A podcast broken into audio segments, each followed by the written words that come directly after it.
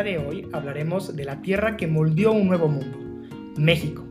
Pasaremos por el poco conocido mundo del vino mexicano, por ciudades escondidas de la luz del día, y conoceremos a un artista que no le temía ni a la pintura ni a las balas. Descúbrelo.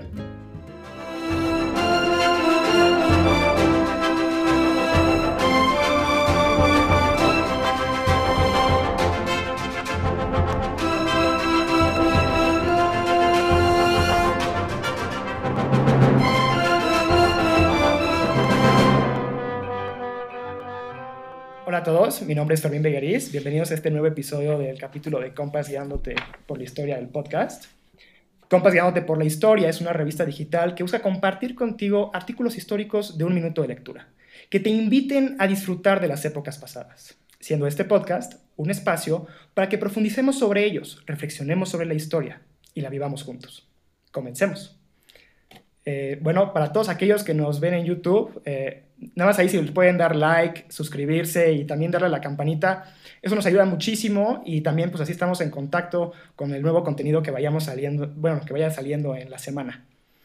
Yo creo que ahora sí, sin más preámbulos, Edith, ¿cómo estás? Una nueva escritora aquí en Compas Guiándote por la Historia. Ella es Edith Gallardo, estudiante de Filosofía en la Universidad Panamericano, Panamericana, ¿verdad? Sí, sí. ¿Qué onda? ¿Cómo están? Qué, qué gusto estar aquí. Gracias por invitarme. Eh, estoy súper contenta de poder platicar de estos temas tan interesantes con ustedes, que son pues, el vino tan delicioso como es y, y el mestizaje, que es algo súper interesante para, para mí y creo que para muchos, ¿no? Como que es un tema muy, muy, muy, muy, muy, que, que hay mucho que rescatarle más bien. Sí, sin duda. Eh, sin duda. Y bueno, y, también Gillian aquí trae un episodio. Gillian, muchas gracias por estar aquí con nosotros. Muchas gracias por la invitación. Ahora va a ser un episodio un poco distinto. Esperemos que... Esto es nuevo. El audio, es nuevo. El audio no, e, en esta ocasión no nos podemos comprometer tanto con el audio. Vamos a hacer lo mejor que se pueda, igual con el video. Pero el tema sigue igual de interesante que siempre. Entonces, pues vamos a empezar. ¿Te late, Fermín? Así empecemos. Yo creo que lo mejor va a ser iniciar cronológicamente este podcast. Eh, Edith, ¿por qué no inicias tú contándonos un poquito de, del vino? Yo creo que es una historia que poco pocos conocemos en México de por sí, ¿no? De la tradición vinícola que tenía o que tiene nuestro país todavía. Sí, o sea, yo la verdad tampoco soy la persona que más sabe de, la historia del vino, pero me parece, cuando, cuando me enteré de cómo había empezado el, vino aquí en, México y en América, eh, pues se me hizo muy interesante y creo que es algo que falta dar a conocer y, comentar, porque también la cultura vinícola está creciendo muchísimo en México, sobre todo en, Querétaro, que bueno, yo estoy en Querétaro y es, lo que veo. Eh, y pues sí, creo que se abrió esta oportunidad de comentarlo y, pues la aproveché con ustedes, ¿no? Y justo se me hace, y justo se me hace súper padre que que el vino comienza en México. O sea, en, América, el primer lugar en el que se, empezó a hacer vino fue en, México. Y pues todo, eh, o sea, llega, llega Hernán Cortés a, Veracruz, desembarca en 1519 y parece que, pues, como que pensaríamos que los españoles son los que nos traen las vides, ¿no? Que no, no había uvas aquí en México, pero pues de hecho ya había eh, vides silvestres en América. Pero es con los españoles, mm. sí, Sí, sí, sí. Ay, perdón, te interrumpí. No, adelante, adelante. De hecho, un comentario ahí. Ah, ok. Es que como que creo que se me desfasó un poco el audio, pero creo que ya. Este... Ah, y no, y, te, y les decía que, que con los españoles lo que sí llega es el, el cultivo de, de, las uvas a gran escala, de las vides más bien. Pero lo que a mí me parece muy interesante, que es donde ya se empieza a meter este mestizaje, es que se, se cultivan no nada más las, las vides eh, españolas, también las autóctonas se, empiezan a integrar en estos, pues sí, viñedos que están empezando con, los españoles que se están asentando en México. Y pues Hernán Cortés, cuando, cuando llega, pues decreta que los españoles tienen que plantar mil viñas al año por indígena, por indígena a su servicio. Y eso es lo que hace que México sea el primer lugar en América en producir vinos para consumo. Pero, la, o sea, la parte como, eso es como por la parte española. Por la parte indígena, lo que se me hace muy interesante es que Fray Bernardino de Sahagún, que pues, fue quien se dedicó a documentar toda la, la, cultura indígena para rescatarla y que no se perdiera entre todo lo, lo español que estaba llegando, ya empieza, ya ya rescata la... justo, justo, también habíamos eh, hablado de San Bernardino, eh, bueno, de San Bernardino, de Fray Bernardino, eh, en un episodio anterior. La verdad es que su labor, como dices, ¿no? De recuperar, digamos, todos esos elementos prehispánicos es sumamente rico y ha apoyado, bueno, ha ayudado muchísimo a la comprensión del mundo prehispánico antes de la llegada de los españoles. qué bueno que lo mencionas.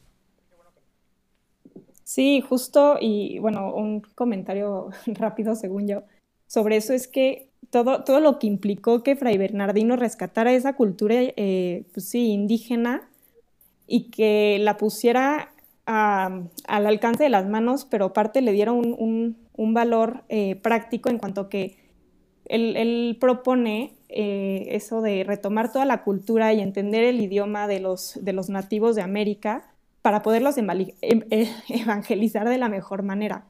O sea, como que esa parte del catolicismo, que es otra cosa que, luego creo que se ignora mucho, de el catolicismo es universal y acepta gentiles, paganos, a quien se convierta, pues eso también se ve en, la, en la, evangelización y en la, y en la conquista, que llegan los españoles justificándose la conquista para eh, que diga, con, la, con, el objetivo de llevar la religión verdadera y rescatarlos de las, de, pues sí, de los sacrificios humanos, de la antropofagia, todo lo que ellos creían que estaba mal. Pero, y digo, sí hubo quienes no lo hicieron de la mejor manera, ¿no? Pero creo que sí, sí también hay que reconocer que hubo intereses genuinos por parte de, pues por lo, por lo menos por parte de Fray Bernardino de Sahagún y otros muchos que no voy a decir ahorita, que sí tenían e-, ese interés de rescatar la cultura indígena, de entenderla e incorporarla, que no se perdiera. O sea, no fue una cosa de llegar, arrasar y eliminar, fue una cosa de incorporar. Y eso es lo que creo que se, recupera muy bien en esto del vino. Y, bueno, justo lo que, lo que les iba a decir de la palabra que rescata Fray Bernardino, que, es como el, lo que sería vino en, en, en náhuatl, es, es tlapaloctli, y significa bebida embriagante que pinta. Ok. Sí, o sea, súper bonito, ¿no? Bueno, a mí se me hace bonito. y... que era diferente al pulque, porque pues, sí, sí, sí. pinta. sí. justo. Bueno, no sé mucho de pulque, pero de vinos. Tampoco mucho, pero algo sé. Y, y, eso, o sea, como que empieza toda esta, con la, con la conquista y la evangelización, empieza toda esta involucración de los indígenas en la producción de vino y en el cultivo de vides y como que se empieza a dar este mestizaje en, cuestiones de vino, de, que se mezcla la, técnica española y la técnica eh, nativa para tener un producto de gran calidad. Y eso se ve, o sea, el producto de gran calidad se ve porque empieza a producirse mucho y se empieza a, exportar a España. entonces, se empieza a consumir en España peninsular y tiene tanto éxito que empieza a, tener índices de consumo mucho más altos que los de los propios vinos peninsulares y pues eso obviamente a los a los españoles que estaban allá produciendo. Sí, nada, nada, nada, nada. Entonces empezó ahí toda una presión contra el rey eh, Felipe II y pues, total lo convencen de que termine prohibiendo eh, la siembra de nuevos viñedos y hasta manda que se destruyan algunos que ya, ya había en, en, la Nueva España. Y pues eso sí conlleva la reducción de la producción, pero pues los vinos mexicanos en España siguen siendo un exitazo y no, no necesariamente disminuye el consumo, ¿no? Entonces, eso fue en 1990, en 1595, perdón, ya me estaba yendo unos cuantos siglos adelante.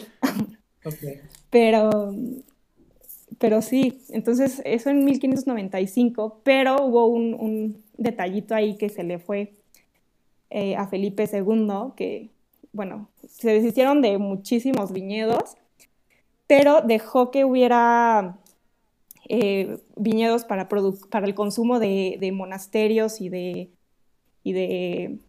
Para consagrar. Ajá, sí, para hacer vino para consagrar.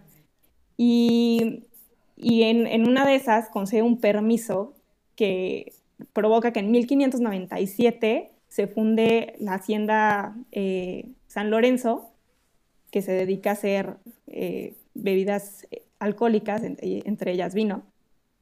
Y ese, ese, esa hacienda hoy sigue funcionando como Casa Madero, que es algo que se me hace muy... Sí, sí, sí. Sí. Que es algo que se me hace súper interesante porque pues como que decimos de que bueno, eso ya quedó muy atrás. Eh, bueno, al menos es como algo con lo que yo me he topado. No sé ustedes si cuando hablan de este periodo novohispano. Sí, y o sea, como dices, yo creo que lograr hacer vigente o, o actual lo que pasó hace siglos, lo vuelve sumamente valioso y yo creo que una copa de vino así, pensando en eso, creo que es, o sea, es invaluable, por así decirlo. y aparte, ¿saben que es interesante? Que gracias a todas estas vides que se trajeron de Europa, aquí en, en América, que era que eh, los vinos de América se conocen como vinos del Nuevo Mundo, se empezó a hacer toda esta producción de la que habla Cedid. Pero no recuerdo bien bien en qué año, pero hubo un periodo en la historia en que en Europa se dio una plaga, que es la plaga de la filoxera, que prácticamente destruyó todas las vides. O sea, si no hubiera sido porque había vides en América, las vides en Europa hubieran desaparecido por completo. Imagínate lo que hubiera significado eso para la historia de, de, Europa, no tener vino, con todo lo que conlleva como elemento cultural, incluso religioso. Entonces, gracias a estas vides que existían en Chile, en México, en Argentina, pudieron llevarlas de regreso a Europa y volver a tener vino. Entonces ahí es donde ves como esta mezcla de la que hablas era la mejor opción que tenían. No podían simplemente decir, no, ahora no vamos a, a tomar vino del Nuevo Mundo, porque ya era lo único que podían hacer.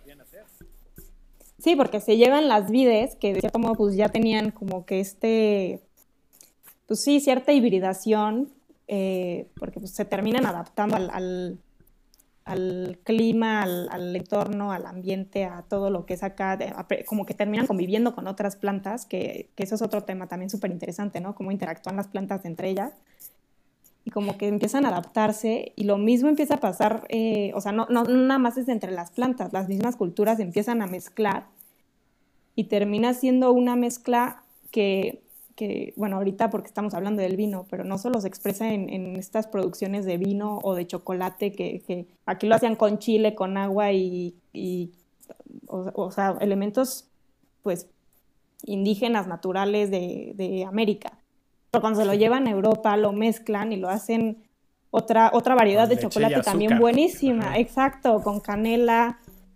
Y es, es, eso se me hace muy interesante cómo se van mezclando todas las cosas y como que terminamos olvidándonos de, de dónde venimos, ¿no?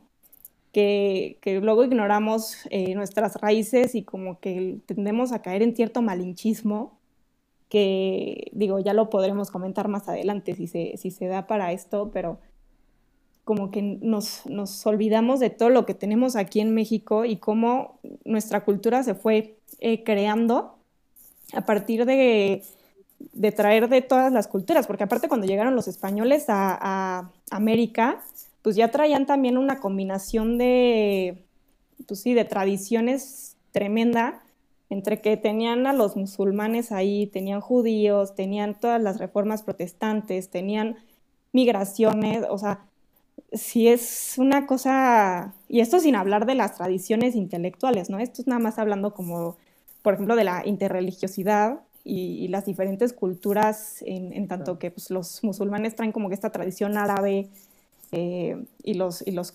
los, los que ya estaban ahí, los hispanos que ya eh, radicaban antes de las invasiones musulmanas, pues ya tenían como que bien arraigado toda la, la tradición, pues sí, como, pues sí, latina, entonces, esta parte de asumir que la cultura es de todos y de todos, que se, que se da una mezcla no solamente étnica, sino eh, pues también de, de, pues de saberes, de, de, de las paidillas, de, o sea, del, porque me acuerdo que lo mencionábamos con, con, con, la doctora Aspen en una clase, que nos decía de, de la paideya indígena que ya existía desde antes de, la, de la conquista, que era el Inixtli in Yolotl, y era como que tu cara y tu corazón estuvieran como en una misma...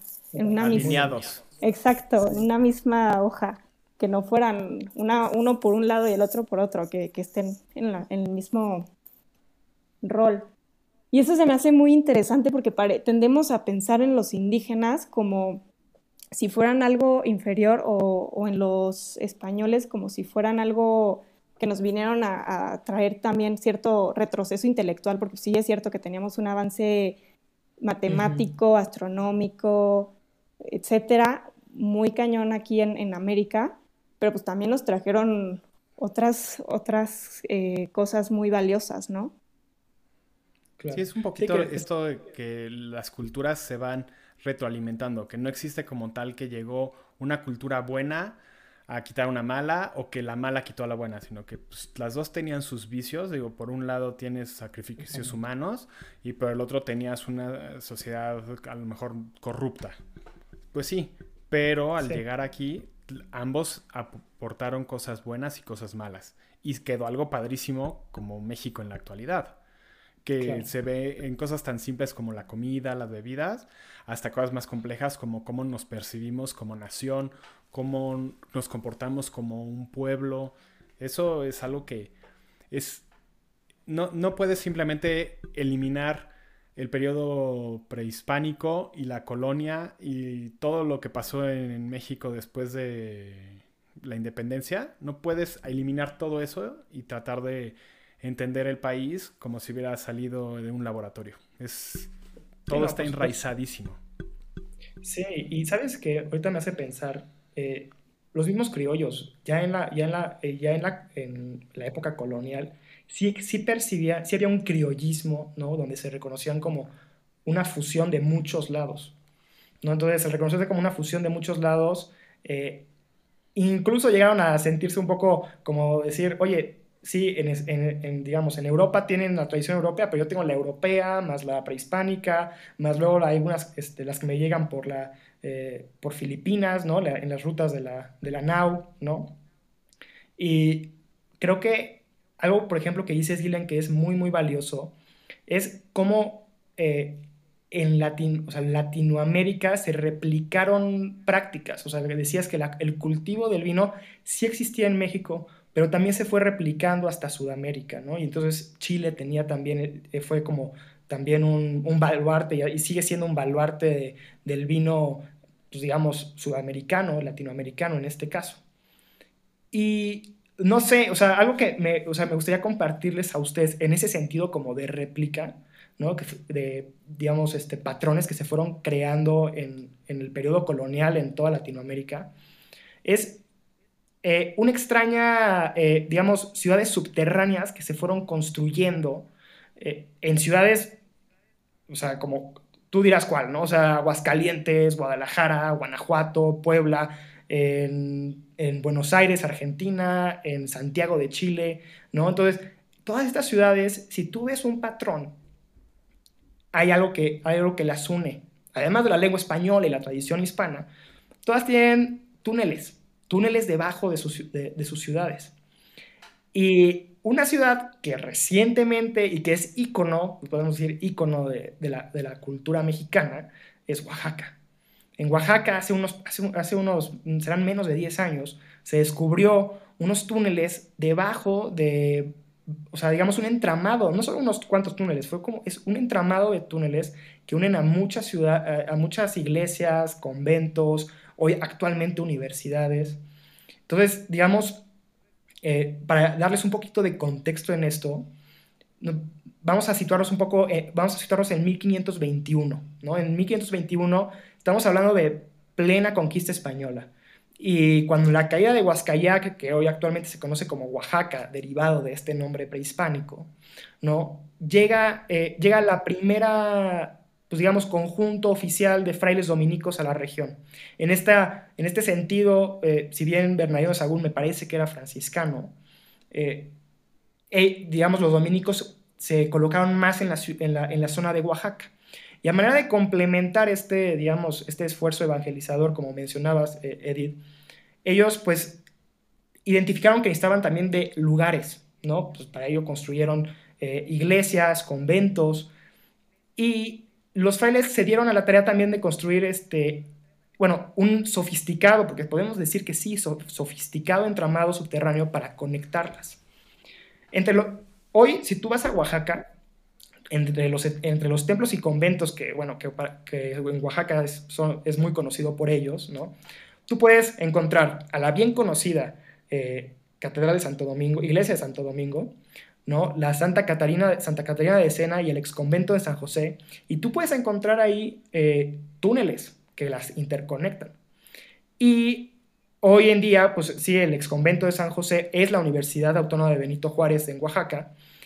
Eh, hay un video en YouTube, se los recomiendo muchísimo. Si ustedes buscan así entramado de, este, o sea, túneles en Oaxaca, literalmente es un cuate que va, entra a un salón de la universidad, abre la puerta y va hasta el fondo del, salón y dice, aquí era una entrada, siendo, este, siendo la universidad un ex convento, ¿no? Aquí, en aquí, aquí al fondo hay, se, tapó eh, la entrada al túnel. Y es un túnel que dices que recorre, o sea, o sea, unos cuantos kilómetros que conecta a la Basílica de Nuestra Señora de la Soledad y otra dirigida a la Catedral de Nuestra Señora de la Asunción en Oaxaca. Entonces, este, digamos que este descubrimiento fue, digamos, fue, muy reciente, pero, sobre, pero realmente no era como que nunca, como que ya solo pasó en, el, en la época colonial y nunca se volvió a saber de ellos.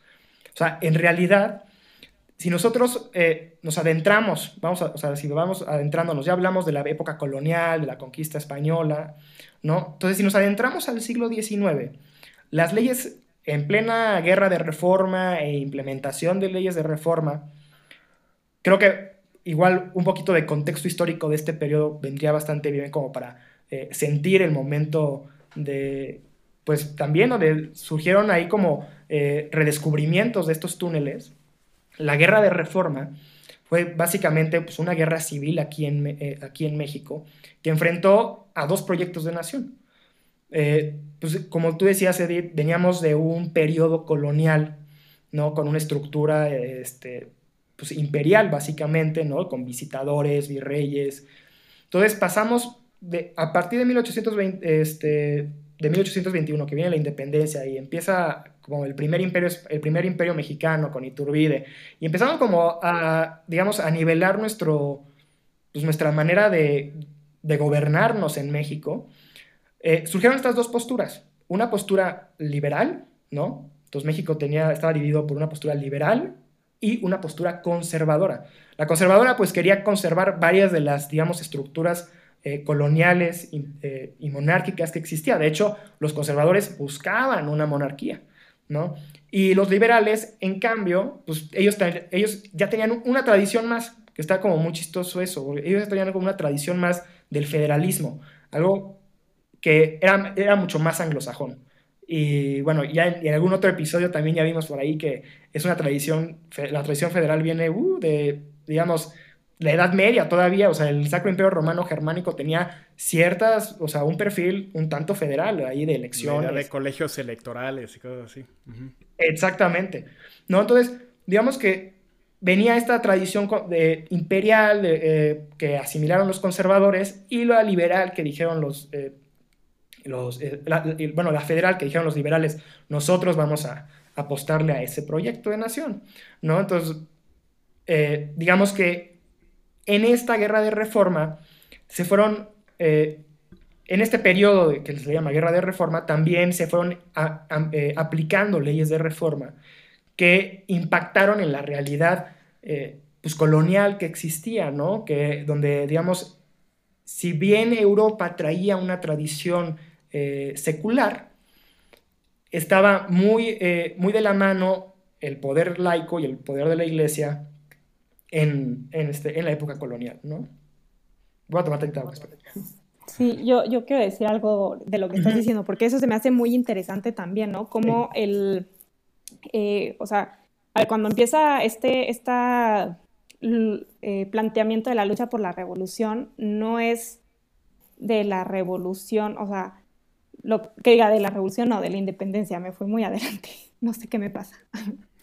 Pero no, cuando empiezan a plantear esta lucha por la independencia, como que no es por independizarse de los, de los reyes, o sea, justo se quiere a los reyes y el problema es Napoleón, ¿no? Que llega, invade y luego las juntas que se arman en España y todo esto y que no los dejan. Y ese es, o sea, que las juntas españolas quieren seguir teniendo poder acá, pero los, acá en México como que se ve que va a haber problemas porque puede facilitar que Napoleón entre a México y etcétera.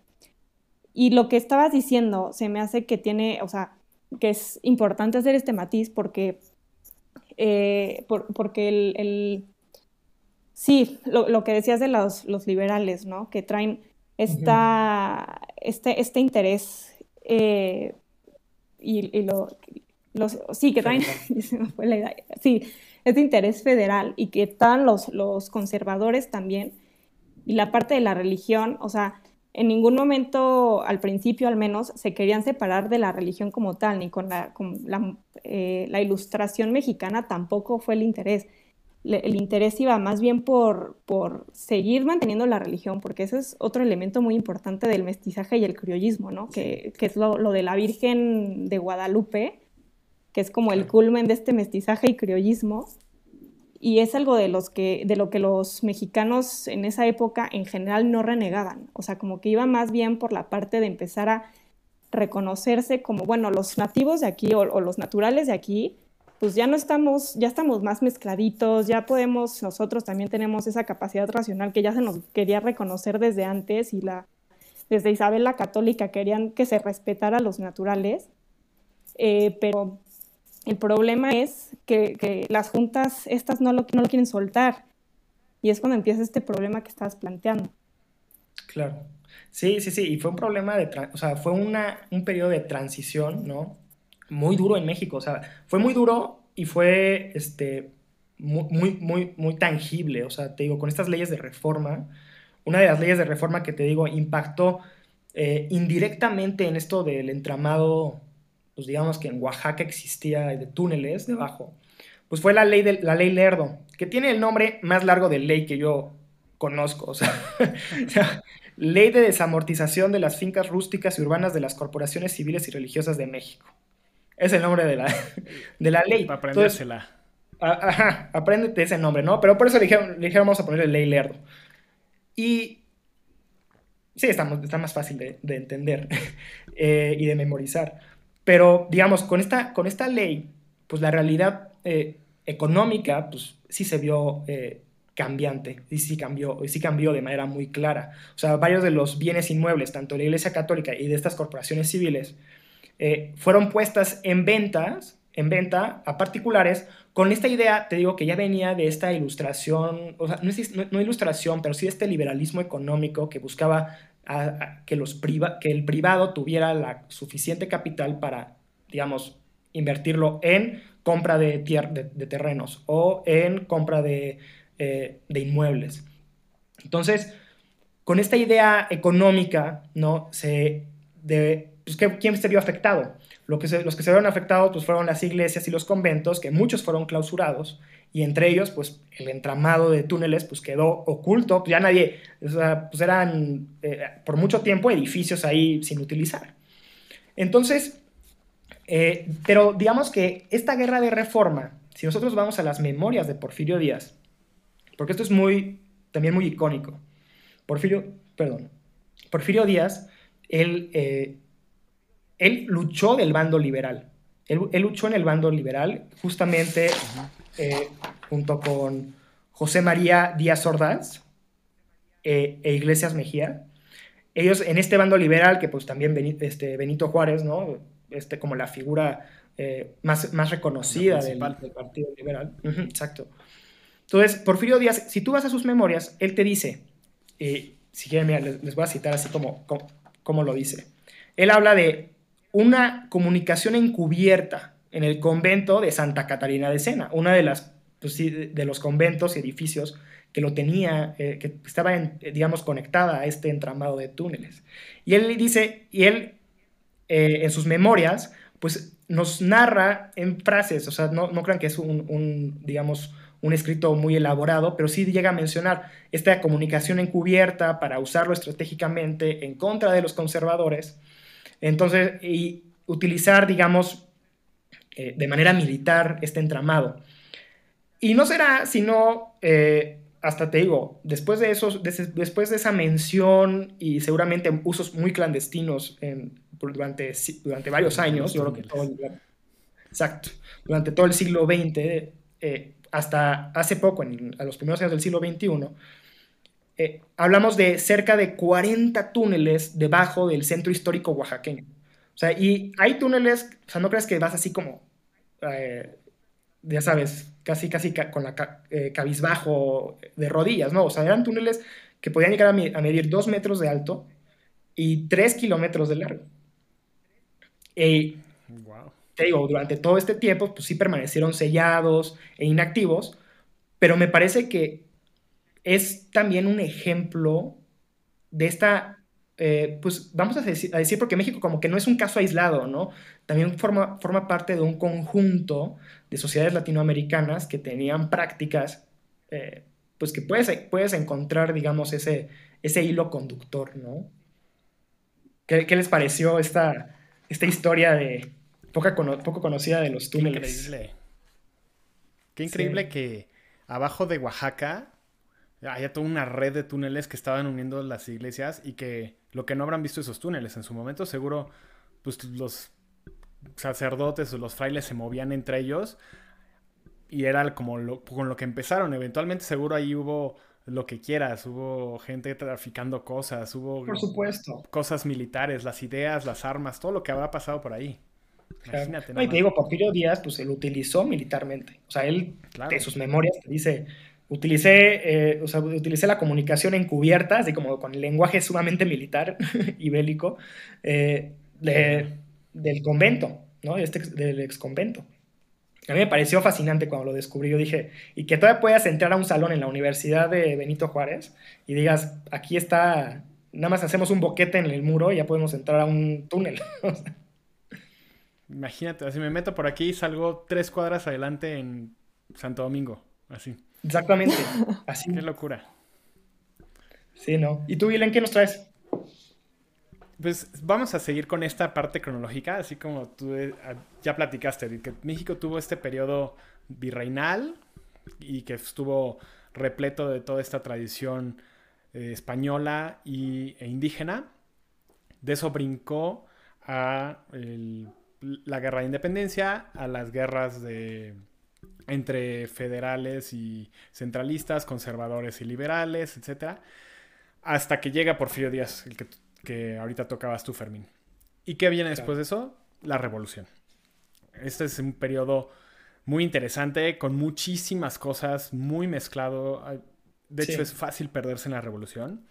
Entonces, entonces, vamos a centrar solo en una cosa muy específica y es el arte de la revolución. Y cómo, en especial, hubo un pintor que más adelantadito, ya no al inicio de la revolución, sino ya más hacia los años 30, este artista que les voy a platicar tuvo a gobiernos espiándolo. Participó en guerras y atentados. Y aún así le dio tiempo de revolucionar el arte mexicano del siglo XX.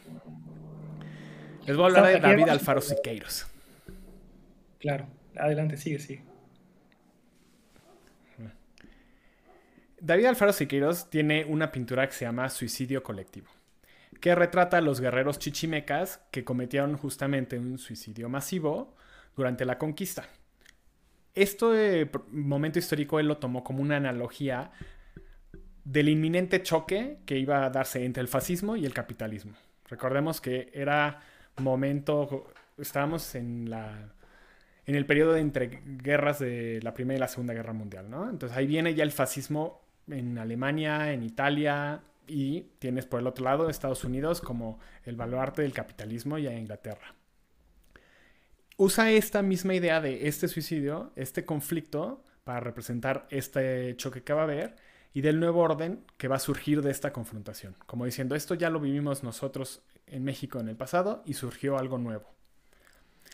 Esta obra la realizó cuando él estaba en Nueva York y tras fundar el Siqueiros Experimental Workshop. Él hizo este taller con otros artistas y ahí expresó su visión de la izquierda. Imagínense a un pintor mexicano en Estados Unidos hablando a favor del socialismo. Ya, ya tiene mucho, mucho valor hacer eso, ¿no? Bueno, pues él estaba ahí haciendo eso, aparte de hacer la lucha antifascista, porque tampoco le latía el fascismo, y también se aprovechaba para hablar sobre los peligros de la complacencia de la clase trabajadora. Entonces este cuate tiene una agenda muy ocupada en Nueva York. Y esto le permitió explorar teorías estéticas y políticas que plasmó en sus cuadros, principalmente con el uso de materiales producidos de forma industrial. Entonces, él para pintar usaba, por ejemplo, en lugar de... usaba madera contrachapada, que es un producto industrial, y lacas de nitrocelulosa de secado rápido, que es la que se usa para pintar los exteriores de los aviones. O sea, este cuate sí estaba así En, la industria. Entonces él se inspira en técnicas surrealistas, en, esta cosmovisión prehispánica, en lo que él está viviendo, en los conflictos sociales de su época, y decide hacer algo nuevo en la pintura. Entonces él empieza a hacer accidentes controlados, goteando pintura sobre sus, sobre sus cuadros, derramándola, agregando solventes directamente sobre el cuadro para crear reacciones violentas en la superficie. Entonces todos estos materiales tienen algo en común los fabrica la clase trabajadora. Entonces él sigue apoyando a este proletariado, ¿no? Entonces, así Siqueiros consideraba que sus temas, tanto estética como materialmente, estaban inherentemente unidos al proletariado. Obviamente tuvo que dejar Nueva York.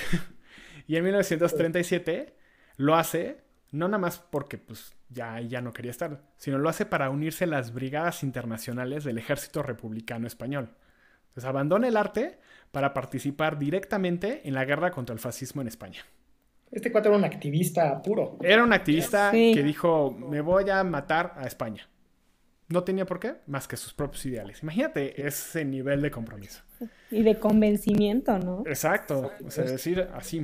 Porque ahorita no creo que nadie se metiera así de convencido de que, bueno, yo meto la mano por esto y órale, que pase lo que tenga que pasar ves a muy pocas personas que se vayan de veras a países en guerra a hacer algo. Bueno, pues que aquí dato curioso, él se va a España, pero dejó el germen en, en Estados Unidos de esta onda experimental. Incluso se cree que Jackson Pollock, el pintor famoso por hacer dripping, así pinturas de chorreadas, se inspiró en Siqueiros. Entonces, uno de los pintores de la abstracción del este, Avex estadounidense, el más uno de los más importantes, fue influenciado por Siqueiros.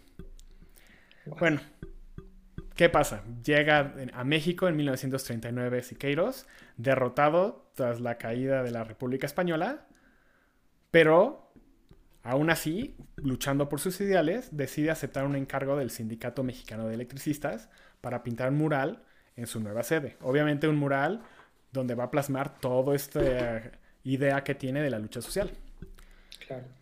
Y él, junto con un equipo de, pintoras, de pintores, realizaron el retrato de la burguesía, así se llama el mural, que es obviamente implicado con cambios doctrinales y, y, señala a la división que sucedía dentro de la izquierda. Esta ya es una época en la que ya estamos más avanzados en esta en la Unión Soviética ¿qué está pasando, pues ya hay diferentes formas de ver el socialismo y a Siqueiros le parecía adecuada solo una. De hecho, la que le parecía adecuada era la de Stalin, no la de otro pensador, que era León Trotsky. Dentro de todo esto que él estaba haciendo, dijo, ¿por qué no? Vamos a volver a hacer algo con armas. Y lideró con un grupo de, de sus allegados un atentado con más de 400 descargas de metralla de alto calibre contra León Trotsky en su casa en Coyoacán. Acuérdense que León Trotsky vino a México refugiándose de la persecución que le hacía Joseph Stalin. Y aquí Diego Rivera, Frida Kahlo lo aceptan y pues ya vive en este mundo de la bohemia del siglo XX mexicano. Pero Siqueiros él no le parecía, entonces, ¿por qué no? Fue a, hacer un atentado. No logró matarlo, de hecho, a pesar de que fueron 400 descargas de metralla, eh, el único que salió herido fue el nieto de Siqueiros y fue una esquirla que le dio en, la, en un talón. Suerte, muchísima suerte. ¿Qué pasó meses después? Ramón Mercader, un agente stalinista, asesinó a Trotsky y Siqueiros fue arrestado como cómplice y exiliado a Chile. Eventualmente volvió a México, se fue a Chile. Por ahí hubo unos momentos que ahorita ya no voy a, este, a tocar, pero que estuvo en la cárcel de Lecumberri, que esa era una cárcel, la peor cárcel que ha conocido México en su historia, donde ahí mataban a todos todos los días. Era una locura. Bueno, vamos a dejar eso ahorita aparte. El Siqueiros eventualmente volvió a México y murió a los 77 años en Cuernavaca, tras una vida llena de trabajo sindicalista, participación en murales y guerras, actividades políticas y atentados comunistas, encarcelamientos y celebraciones, exilios e invitaciones internacionales como embajador cultural. Un cuate que estuvo de la A a la Z haciendo todo lo que quiso en su vida. La verdad es que si quieres podrá ser, podrá tener un estilo e ideales que agreden o repelen. Pero depende mucho del pensamiento y la tendencia de cada persona realmente. Pero lo que es clarísimo es que si uno se enfrenta a su arte, no puedes quedar indiferente. Es espectacular lo que hace y su vida apasionante. y eso era uno de, imagínate, México siglo XX. Sí, no, por supuesto. Y se ve muy claro, pues digamos, yo creo que con la fuerza de sus, la fuerza de sus, de sus murales es como, yo creo que refleja todo ese, todas esas ideales y convicciones que tenía dentro, que las plasmaba en la pared, o sea, se, les, se le nota, ¿no? Ese, ese carácter a, los murales de Siqueiros. Sí, e-, ese carácter como violento y este, activista que tenía está plasmado ahí. Y de hecho, este, o sea, ahorita nosotros ya en el siglo XXI obviamente vemos todo esto como, a ver, ¿qué fue lo que pasó en la Segunda Guerra Mundial? ¿Quiénes eran los buenos? ¿Quiénes eran los malos? Y luego, ¿qué pasó en la Guerra Fría? Y sabemos de los problemas que, eh, que se desencadenaron en la Unión Soviética por el socialismo. Y como que ya lo vemos con, pues ya pasó la historia. Pero en ese momento se estaba escribiendo y se estaba haciendo. Y ese cuate la estaba pintando y cuando no la estaba pintando la estaba haciendo a balazos. Sí, y eso que dices me parece muy interesante también porque, o sea, ahorita lo que decías de cómo lo vemos ahorita, lo vemos, creo yo, que lo vemos muy caricaturizado, ¿no? O sea, como que tenemos la idea de que el comunismo, bueno o malo, pero no, no hacemos matices de por qué está bien, por qué está mal, igual con el, el liberalismo, el capitalismo, como que tenemos todo muy encasillado en ciertas categorías y no tendemos a salir de ellas que creo que es muy peligroso, ¿no? Porque pues, terminamos haciendo lecturas muy simplistas y reduccionistas de, de lo que ha pasado. Y pues sí, está, está padre plantearlo de por qué hay gente que sí da, o sea, se pone hasta lo que no y se, se, se mete en, en, cosas pues muy peligrosas, da la vida por, por estos movimientos que nos pueden parecer pues, burdos con estas lecturas, ¿no? Como que sí es importante esa, esa matización. Sí, de hecho, creo que algo interesante es, a ver, ahorita hicimos un resumen ultra express de realmente fragmentos así de México, ¿no? Así como, y pasó tantito aquí, ¿y qué fue lo que sucedió? Pues que México fue un productor de vino durante el periodo novohispano, algo que pues, realmente en la historia más bien en la interpretación histórica actual, el periodo novohispano casi casi que ni se revisa. y resulta que son 300 años claves para la consolidación de la idiosincrasia mexicana. Luego ya brincamos a este episodio de los túneles en Oaxaca, que no deja de ser más que un pequeño momento de todo un cambio ideológico político que estaba sucediendo. Claro. Y luego nos vamos a conocer a un pintor que estaba viviendo una transformación a nivel internacional. ¿Qué, es lo importante aquí? Creo que es el valor que tiene México como país a nivel internacional, lo que nos afecta y la manera en la que en, México podemos nosotros afectar hacia afuera. Entonces, esa idea que mencionabas, Eddie, del malinchismo, creo que la deberíamos de, matizar para ambos lados. O sea, ni ser el típico que, ya, solo México, México, México, porque se está quedando corto, es un mundo globalizado en el que vivimos. Ni ser el típico que, guácala todo lo de México, yo solo quiero cosas francesas, ¿no? tampoco se trata de ser un Porfirio Díaz de final de su dictadura, ¿no? O sea, necesitamos actualmente, a lo mejor no ponernos esas camisetas que se ponían Siqueiros y Diego Rivera de irse a matar por todos lados, pero sí de tomarnos las cosas en serio y desde nuestras labores como mexicanos, entender que estamos labrando un futuro como país y que lo estamos enraizando en los ideales que hoy queremos construir. Y es una responsabilidad que tenemos que tener presente todos los días. Sí, sin ignorar justo lo que decías. O sea, ni México es lo máximo así sin, sin, criterio y sin pensamiento crítico, no se puede afirmar eso, ¿no? Tienes que afirmarlo sabiendo por qué lo afirmas.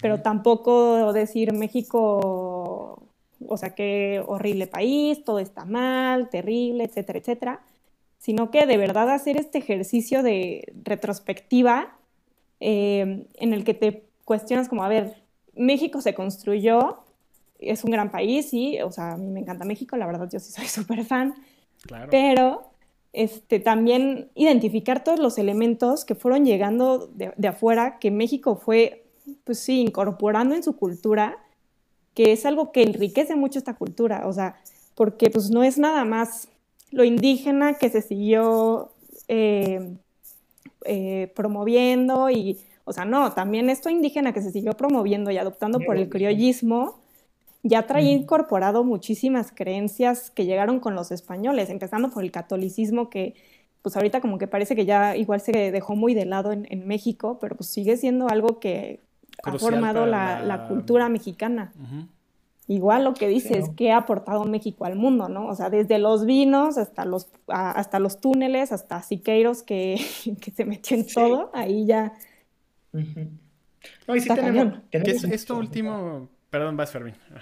No, no, no, o sea, como México, México como país tiene muchísimo. Y creo que, si, como dices, Guilén, o sea, si algo quedó como, como muy claro de estos como fragmentos de episodios, es que tener, sí, sí, México sí tuvo una evolución, ¿no? México eh, tuvo una evolución tomando, o sea, no, no, aislado del mundo, tomando mucho del mundo, ¿no? Haciendo lo propio y transformándolo, ¿no? Así como eh, el liberalismo que, que se apropió pues, en nuestro actual eh, sistema, nuestro, bueno, nuestra actual identidad federal y sistema político, pues bueno, vino de ideas del momento que estaban en el mundo. Y Siqueiros, pues también es una, eh, pues, digamos, yo creo que es la encarnación de una disputa internacional por dos concepciones de, sistema, ¿no? De sistema de gobierno, sistema económico. Entonces creo que eh, sí es importante, como, dices, ¿no, Edith? También entender que México es un mestizaje de muchas cosas y que hoy, sin duda, eh, tenemos una identidad. Eso creo que es, este, hay que hacer mucho hincapié en que sí hay una identidad eh, y, que la, y que la vamos nutriendo día a día. E, eso creo que es como con lo que yo me llevo mucho de esto. Sí, que esta identidad además se fue formando con, con la adopción, pero esta adopción no es nada más de que, ay, este elemento me gusta, véngase para acá. O sea, no, fue una adopción genuina de transformar este liberalismo americano a un liberalismo mexicano que tiene muchísimos eh, aspectos súper eh, detallados que hacen que sea el liberalismo de México. Igual con todo lo demás. Sí, sí, sí, muy sui generis. generis. Claro. Oigan, pues muchísimas gracias por este episodio. La verdad, ya nos hacía falta un episodio de México, no lo habíamos tocado como se merecía. Eh, y sobre todo también gracias a ustedes que nos escuchan, porque la verdad es que esta es la primera vez que lo hacemos así a distancia esto es un experimento, la verdad que, digo, el tema dio para mucho. y pues como decía Aguile, ¿no? Eh, eh, el audio, perdón si hago ahí algún, algún defecto, pero creo que la verdad yo me llevo muchísimo de esta, de esta conversación. ¿Qué tal ustedes? Guilen, Edith. Igual lo disfruté muchísimo y nada más como mi conclusión, creo que es importante revisar cada quien la historia que se le ha contado de México y volverla a ver con ojos críticos. Porque esta idea de héroes y villanos que nos han vendido es una, es, una patraña. Realmente existieron personas que hicieron cosas buenas y cosas malas, las mismas personas, y tienes gente que fueron verdaderos héroes y que a lo mejor no han pasado a la historia. Entonces, hacer esta revisión para entender realmente de dónde venimos y hacia dónde queremos empujar a la nación. Sí, súper importante eso, ¿no? Mantener en mente cuando te están dando tus clases de historia en primaria, o sea, ahí obviamente no lo estás pensando, pero ya que lo empiezas a interiorizar y a reflexionar un poco más cuando vas creciendo, pues te, te, cuestionas verdaderamente, a ver, ¿quién está escribiendo esta historia? ¿Quién me la está contando? Me están, o sea, los hechos que me dicen pues, son los que me está eh, transmitiendo un, eh, toda la genera las, los bandos que ganaron, por así decirlo, ¿no? Y también lo que decías que es, sí, sí, sí, y también lo que decía Guillermo, importantísimo, eso de, de, a ver, ni todos son malos, completamente malos, ni todos son completamente buenos, o sea, eso de, o sea, nadie es, todo, todo tiene matices, pues. Porque sí, no es nada más el comunismo por el comunismo, ni el capitalismo por el capitalismo, ni el liberalismo por el liberalismo, ni la conquista por la conquista. O sea, todo el mundo cree que genuinamente está haciendo un bien y por eso lo está haciendo, ¿no? Por supuesto. bueno, pues muchísimas gracias, Edith, Gracias por rescatar todo esto de, México y de la historia de un país que tiene sin duda mucho que dar al mundo. Eh, los invitamos a ustedes que nos escuchan y nos ven en YouTube, nos escuchan en Spotify, eh, a seguir leyendo cada martes y jueves un artículo por la noche, son artículos de un minuto de lectura, para que lean un minuto, descubran milenios, escríbanos por WhatsApp y seguros, seguro ahí cada viernes les podrá llegar el contenido de la semana. Muchas gracias. Cuídense mucho, Edith, Gilen. Bye. Gracias a ustedes. Muchas gracias.